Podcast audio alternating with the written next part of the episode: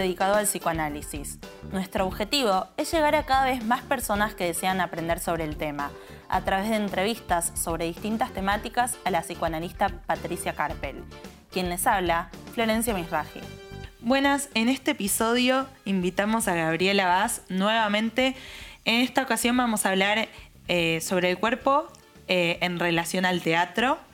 Eh, ella es miembro de la Escuela de Orientación Lacaniana, miembro de la Asociación Mundial de Psicoanálisis, doctora en psicología, profesora adjunta en psicopatología en la Facultad de Psicología, autora del libro Cuerpo y Psicosis en la época, aportes desde el teatro postdramático, entre otras publicaciones. Bueno, gracias por venir nuevamente. Muchas gracias, Gaby, gracias, por estar acá. Patricia, gracias, Flor. Gracias a ustedes. Bueno, para arrancar, te pregunto si podrías retomar lo que hablamos en, el anterior capítulo.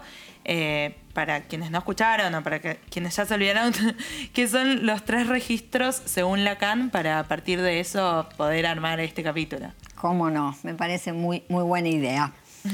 Este, en principio, lo que conversábamos la vez pasada tiene que ver con la idea de que estos tres registros, lo imaginario, lo simbólico y lo real, para Lacan eran un sistema de referencia fundamental para pensar muchas cuestiones del psicoanálisis y también del cuerpo. Lo imaginario como el campo de las imágenes, este, hablábamos de que las imágenes son cautivantes, pero también son evanescentes, engañosas, de desconocimiento, estas imágenes para las cuales tomábamos como paradigma el estadio del espejo, ¿no? Esa imagen del cuerpo como totalidad que es este, vista desde el infant, sostenido por su mamá, su papá, un otro, y que se identifica con esa imagen, armándose entonces un cuerpo como totalidad, como unidad, que desconoce ese autoerotismo pulsional, esa fragmentación que nos va a quedar más del lado de lo real. ¿no? Lo imaginario entonces como el campo de las imágenes, de las significaciones, de lo que es evanescente, de lo que engaña, me acerco al espejo y llega un momento que ya no me veo, me alejo y ya no me veo, como Narciso. Este, lo simbólico, en cambio, como un lugar que permite una diferencia, una alteridad, el gran otro, el otro del lenguaje, el otro de la palabra, de la ley, el orden generacional, un otro encarnado, nuevamente mamá, papá, respecto de lo que puede ser el semejante, dos hermanitos, y ahí este, introducimos la cuestión fundamental de, la ley, ¿no? de lo que puede operar como ley, como ley del lenguaje, respecto, por ejemplo, del registro imaginario y de la función de la imagen en los animales, donde no está eso, no es pura captura imaginaria. ¿no? lo real simplemente como aquello que no se puede ni imaginar ni nombrar. Cuando algo se anuda, ¿ese nudo queda para siempre así o se puede cambiar o se puede desanudar? Más bien pensamos en una perspectiva de anudamientos y desanudamientos, ¿no? Tanto en el campo de la neurosis, por más que el anudamiento pueda ser este, muy importante, a veces hasta puede ser tan rígido que es conveniente ¿no? en una cierta crisis, si se produce algún orden de desanudamiento, volver a que este, alguna otra cosa pueda funcionar, anudando esos tres registros, lo imaginario, lo simbólico y lo real para alguien. En el campo de la psicosis es muy habitual. Claro, pensaba en un campo de la neurosis, por ejemplo, un anudamiento rígido podría ser estar bien a condición de estar, yo que digo, desde el campo de la anorexia, por ejemplo, muy flaca todo el tiempo y no salir con nadie, porque si no, si alguien le dice algo sobre el cuerpo, eso podría ser un anudamiento, pero que es una solución que deja muy rígido, ¿no? Exactamente, exactamente. Entonces, ¿cómo este, soltar, digamos, eso que anuda bajo esa defensa de no salir, ir en un trabajo analítico, por ejemplo, produciendo otra solución que permite este, que algo se anude, pero que no tenga ese costo de tanto sufrimiento. Hay un ejemplo que nos permite introducirnos en la cuestión del teatro de alguna manera, que es este, el modo en el que Lacan toma a un escritor, James Joyce, que tiene que ver precisamente con la cuestión del cuerpo y que eh, yo me sirvo de alguna manera de ese trabajo de, Lacan con Joyce para pensar en este, el teatro y la función del teatro y de la dramaturgia en, Sarah Kane, que es el trabajo que hago en el libro.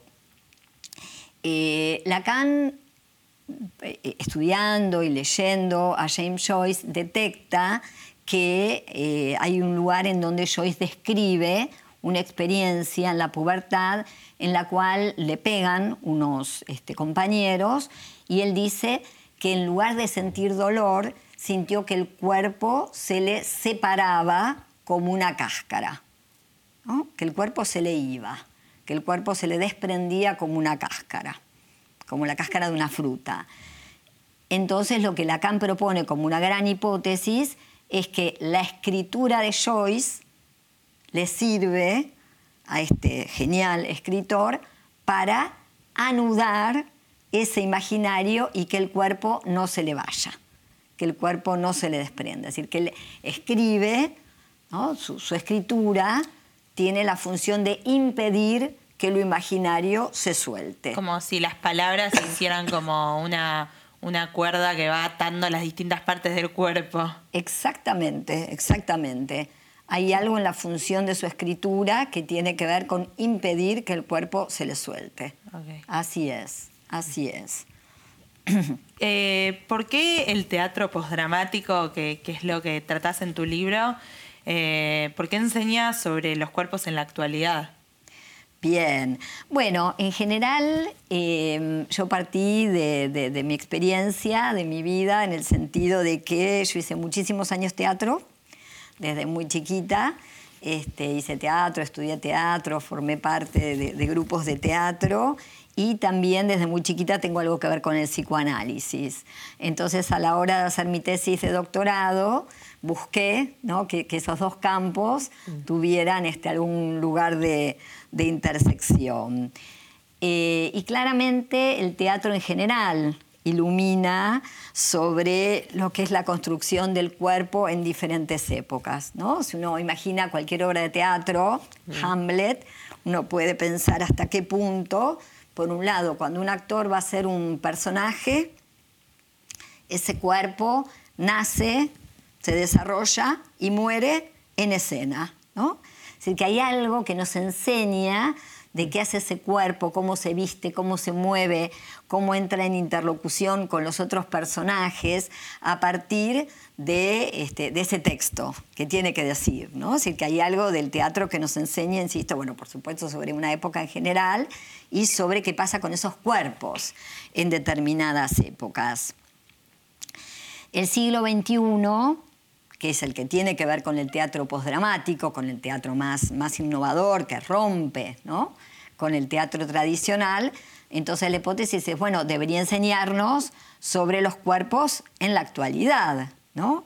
¿Qué pasa con este, ese texto, que ya es un texto, podríamos decir, deconstruido, en general muy poético? Ahora voy a decir un poquito más lo que es el teatro postdramático, pero con el decir y cómo ese decir de esos textos, muchas veces mezclados con imágenes, con cosas audiovisuales, con danza, con música, resuenan en relación a, ese decir, ¿no?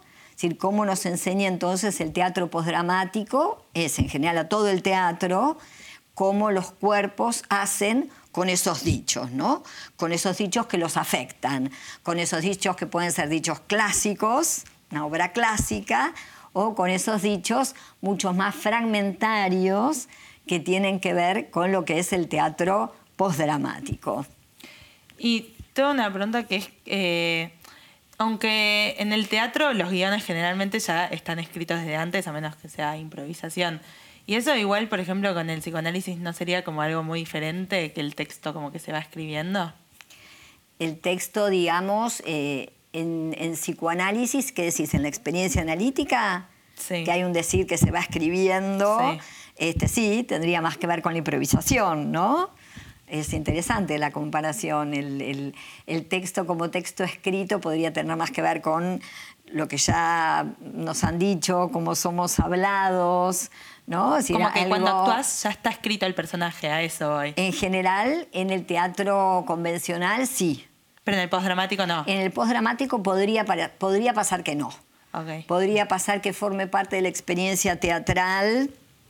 Em, la improvisación, que forme parte de la experiencia teatral, algo poético que surge en el momento, porque el teatro postdramático justamente está basado en el teatro tradicional, pero rompe, rompe este, todo lo que tiene que ver con la linealidad de, la acción, con la linealidad del tiempo, con la, la linealidad del lugar, del espacio.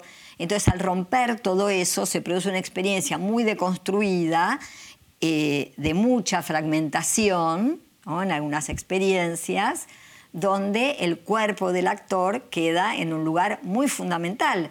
Ya no es tan fundamental el texto, la historia, el relato, sino la experiencia de ese cuerpo que está ahí este, actuando, lo que resuena ¿no? digamos, en ese espacio, en esos decires. Hay algo que tiene que ver con em, también con, Freud, para poder pensar lo que es la diferencia entre el teatro tradicional y el teatro postdramático y el lugar del cuerpo, porque Freud en un texto que se llama Personajes psicopáticos en el escenario, dice que este, la función del teatro tiene que ver con que se produce una ilusión, que hay una caja de representación, este, que es el, escenario, ¿no? que es una, no sé, se habla de la cuarta pared, ¿no? incluso con el telón, el fondo, y que ahí hay toda una ilusión y que los espectadores se identifican, se pueden identificar este, con, con algún personaje, incluso este,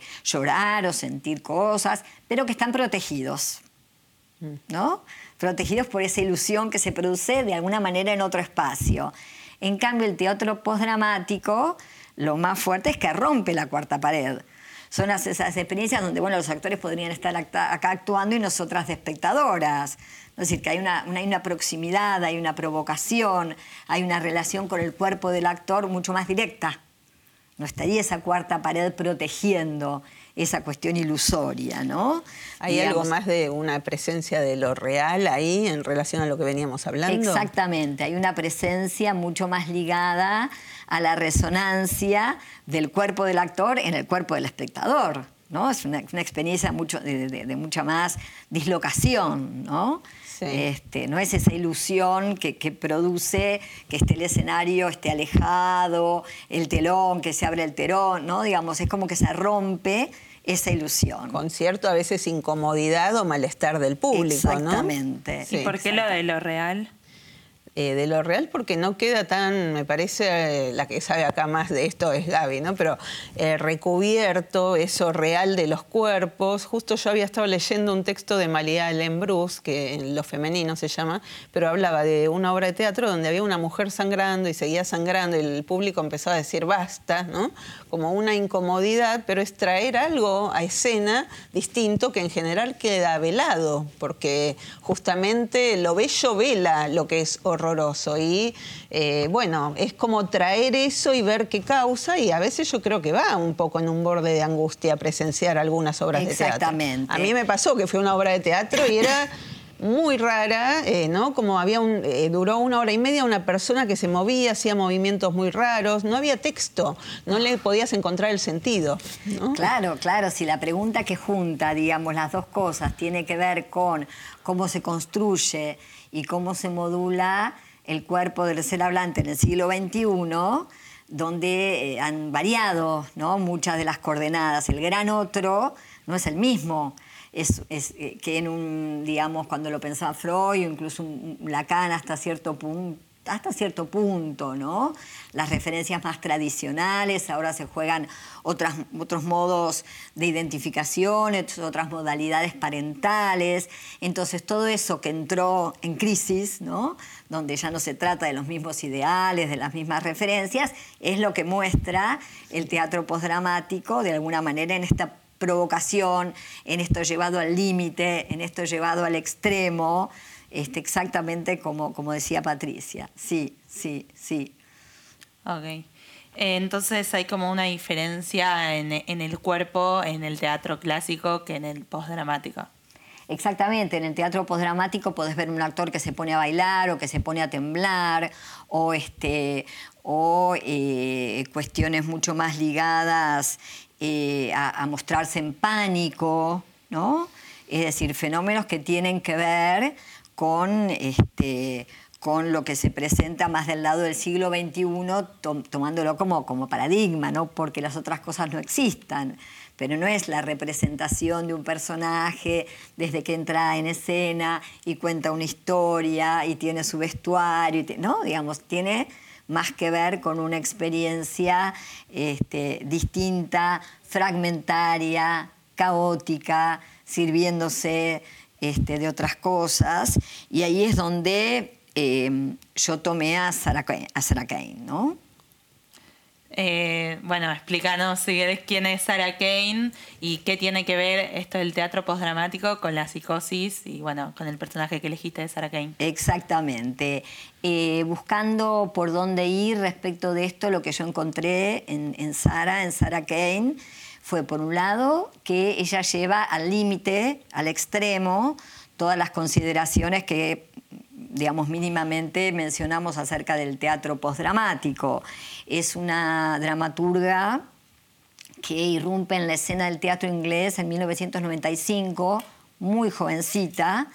Este, su primera obra se llamó Blasted, que creo que puede este, traducirse algo así como Reventados, y un poco como decía Patricia, su primera obra, jovencísima, este, hay personajes que se golpean, ensangrentados, este, con, telas completamente arrugadas. En la primera obra los personajes tienen nombre, pero hay una, una, crudeza y una violencia tremenda al punto de que es censurada. Cierran el teatro donde se estrena la obra y sale a rescatarla este, algunos, eh, digamos, algunas personas de teatro muy importantes de la época, como Harold Pinter, que era premio Nobel, a decir, ojo, acá hay algo muy potente, muy interesante, poético, y eso, bueno, renueva este, la, cuestión, digamos, la posibilidad de Sara de seguir creando. Ella este, trabaja, bueno, pone en escena obras de Chekhov, de Shakespeare, este, inventa una segunda obra es un hospital psiquiátrico mezclado con la universidad, donde también hay una tremenda deconstrucción este, de lo que es el discurso universitario, el discurso médico, ¿no? Es, en ese sentido es muy extremo. Ella forma parte de un grupo que se llama In Your Face, ¿no? o sea, tirar todas las cosas en la cara ¿no? de los espectadores. Este, y lo que yo fui detectando y que me sirvió mucho es que em, ella va disolviendo los límites formales del teatro cada vez más en cada una de sus obras hasta la última. Por ejemplo, después de estas, que son muy tremendas, pero que hay personajes, hay una que son letras. A, B, C, A dice una cosa, B, pero no podés distinguir que no puede seguir el hilo, ¿no? De lo que dice A, de lo que dice B, de lo que dice C, se mezcla todo, es decir, hay como una especie de intersubjetividad y de fragmentación también muy fuerte. Y la última obra es 4.48 Psicosis, que coincide con su experiencia psicótica. Eh, Sara está internada, y eh, hay descripciones de lo que ella le pasa en su experiencia psicótica y en relación al cuerpo que son muy fuertes al punto que, bueno, Sara termina suicidándose.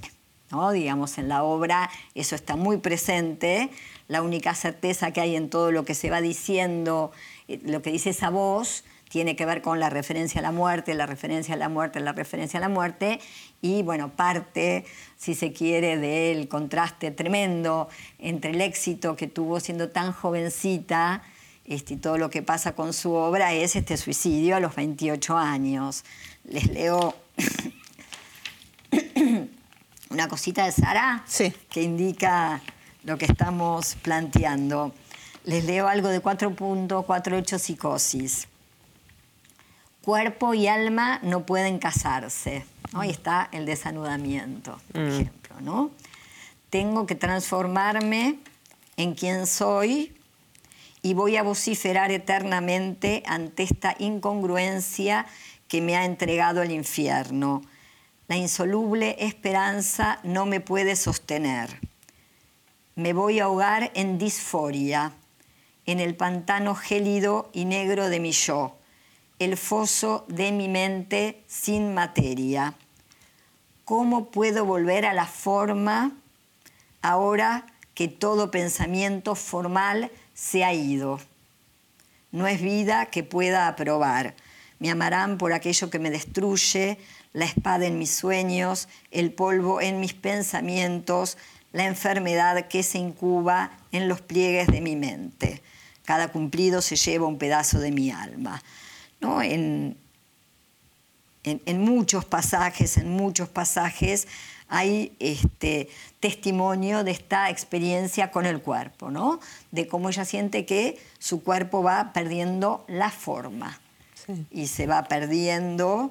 En algún momento habla de, este, de que se ha transformado en un títere fragmentado, dice literalmente títere fragmentado, es decir, que hay algo de la experiencia de su dramaturgia, este, muy especialmente en esta última obra de ella, pero que se puede seguir, se puede seguir a lo largo de este, cada una de las obras, como este gran otro que hablábamos en relación a lo simbólico se va alejando, ¿no? se va perdiendo para ella. Y la tomaste a ella como para explicar eh, esta relación de la psicosis con el cuerpo fragmentario, como decís. Exactamente, exactamente. Y como algo también muy importante que es de qué modo ella puede, con su dramaturgia, anudarse hasta que este anudamiento no le sirve más, porque, bueno, efectivamente se mata, ¿no? Sí. Pero lo fundamental es que con la dramaturgia, que es ni más ni menos que escribir para que otros Sí. encarnen esos dichos con su cuerpo, ella logra estabilizarse durante muchísimos años, aún siendo este, psicótica y yendo y viniendo por internaciones y padeciendo todo esto, hasta esta última obra que ya está, digamos, demasiado desencadenada y al finalizar se mata. Pero lo que nos enseña también es acerca del valor de ese anudamiento, del valor de esa escritura dramática como un modo de anudarse. Sí, sí, a diferencia de Joyce, que pudo, su anudamiento por la escritura le duró toda la vida. Eh, bueno, en ella, ¿no? del escritor James Joyce, que antes hacías referencia, en ella no le dura toda la vida. Es muy interesante, para, me parece, para los analistas y esto que traes del teatro, eh, cómo eh, las artes nos llevan la delantera en el sentido de entender de qué se trata lo humano, de qué se trata la subjetividad, de qué se trata eh, ¿no? Eh, entender eh, lo pulsional, bueno, y que, y que bueno, es muy interesante este aporte que traes, ¿no? Del teatro en relación a la psicosis y al cuerpo. Eso. Bueno. Bueno, muchas gracias. Bueno. Súper interesante este capítulo y el anterior también. Dejamos este capítulo acá, ¿te parece? Me parece muy bien. Nos dejamos acá Bueno. con Sarkain. Muchísimas Bien, gracias. gracias. Muy bien. Muchas gracias por llegar hasta aquí. Esperamos que les haya gustado este episodio. Para contactarse con nosotras, nos pueden buscar en Instagram como arroba sobre punto psicoanálisis.